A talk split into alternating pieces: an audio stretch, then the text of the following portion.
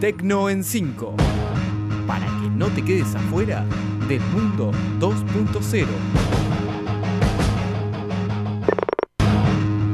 Bienvenidos al Tecno en 5 del 11 de septiembre. Hoy vamos a hablar de Twitter que permite grabar audio en directo, del cable submarino que está construyendo Facebook en Argentina para mejorar Internet, de Instagram que va a permitir etiquetas en sus videos, de Pinterest que llegan a los 250 millones de usuarios activos y de la ola de renuncias en Snapchat. Así arrancamos.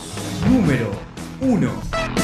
Y comenzamos hablando de Twitter que permite grabar audio en directo. La última novedad de la red social es la posibilidad de grabar audios en directo desde la plataforma, al igual que ya lo hacemos con el video a través de Periscope. Ahora los usuarios pueden hacer publicaciones de solo audio en vivo. La función tiene las mismas características que los videos en directo. Los usuarios pueden revisar cuántas personas lo están viendo en ese momento. Y una vez terminada la transmisión, queda publicada en un tweet para que cualquier persona pueda volver a escuchar su contenido. Por el momento, la novedad está solo disponible para iOS, aunque es de esperar que muy pronto se extienda también a Android. Veremos cómo influye esta nueva herramienta en la plataforma. Número 2. Y ahora hablamos del cable submarino que está construyendo Facebook en Argentina para mejorar Internet. Facebook anunció en conjunto con GlobeNet que comenzó la construcción de un nuevo sistema de cable submarino con el objetivo de mejorar las velocidades de Internet en Argentina.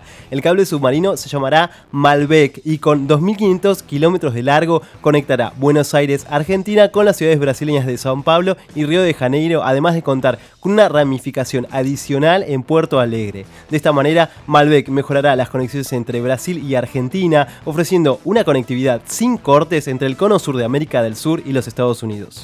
Número 3.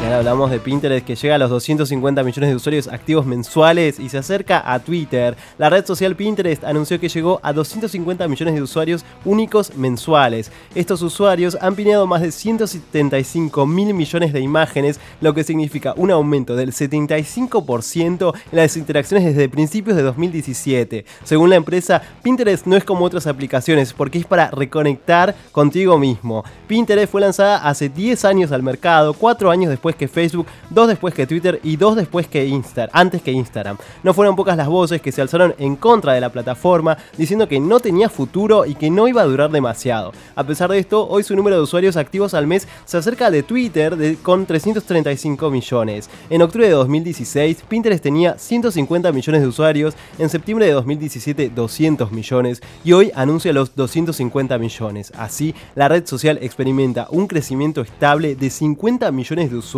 interanual. Número 4. Hablamos de Instagram que va a permitir etiquetas en sus videos. Desde hace años es posible etiquetar usuarios en fotos de Instagram, pero hasta ahora nunca en video y solo se los podría nombrar mediante el texto que acompañaba a los mismos. Ahora con la nueva función, los usuarios pueden etiquetar a otros en un video cuando lo suban a la galería. Sin embargo, y aunque la herramienta funciona de forma muy similar a la que se encuentra en fotos, cuando pulsemos el botón en la zona infer- inferior izquierda que señala donde hay etiquetas, Instagram abrirá una lista de los usuarios etiquetados. Por el momento la función se encuentra en modo de prueba y solamente está disponible para algunos usuarios.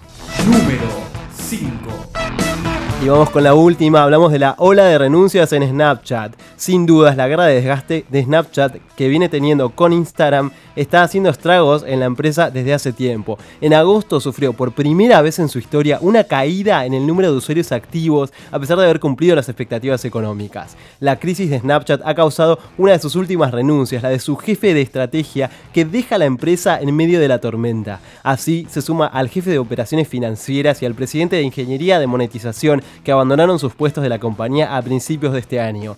Ya habían presentado su renuncia el vicepresidente de Recursos Humanos y el de Seguridad en la segunda mitad de 2017. Esto fue Tecno en 5. Los espero la semana próxima con más novedades de tecnología. Y no se olviden de seguirnos en Twitter en arroba Tecno en 5. Hasta la semana que viene. Esto fue Tecno en 5.